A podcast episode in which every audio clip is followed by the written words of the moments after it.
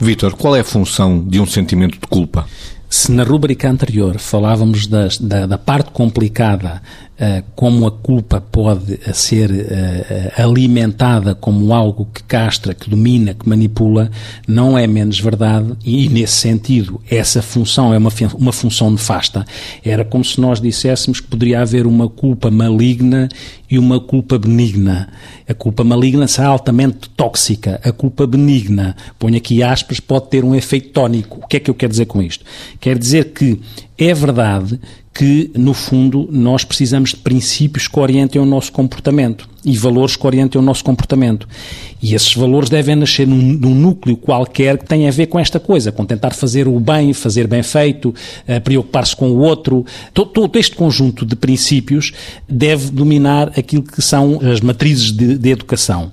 Mas é muito fácil resvalar, já que muitas vezes pode não se conseguir que a coisa seja bem feita para quem está no processo de educação, muitas vezes pode-se resvalar penalizando o outro por fazer mal, em vez do enfoque ser aquilo que é bom por se fazer bem.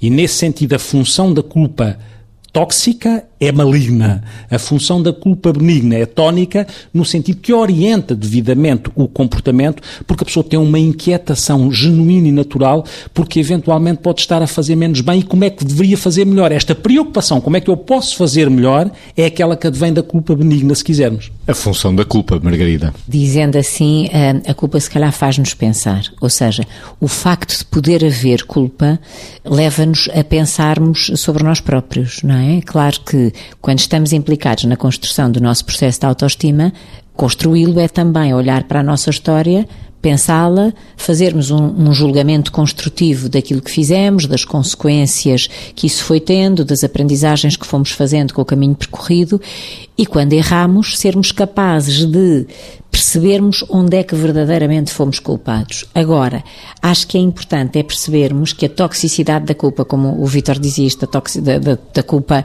negativa, da culpa tóxica, quando olhando para aquilo de nós que não gostamos, em vez de procurarmos sair daí de um modo construtivo, que é eu não me vou penalizar, porque se eu não gosto, essa culpa já pode estar a ser positiva. Então, eu vou responsabilizar-me por me motivar e arrancar para um padrão diferente, para um padrão de comportamento diferente.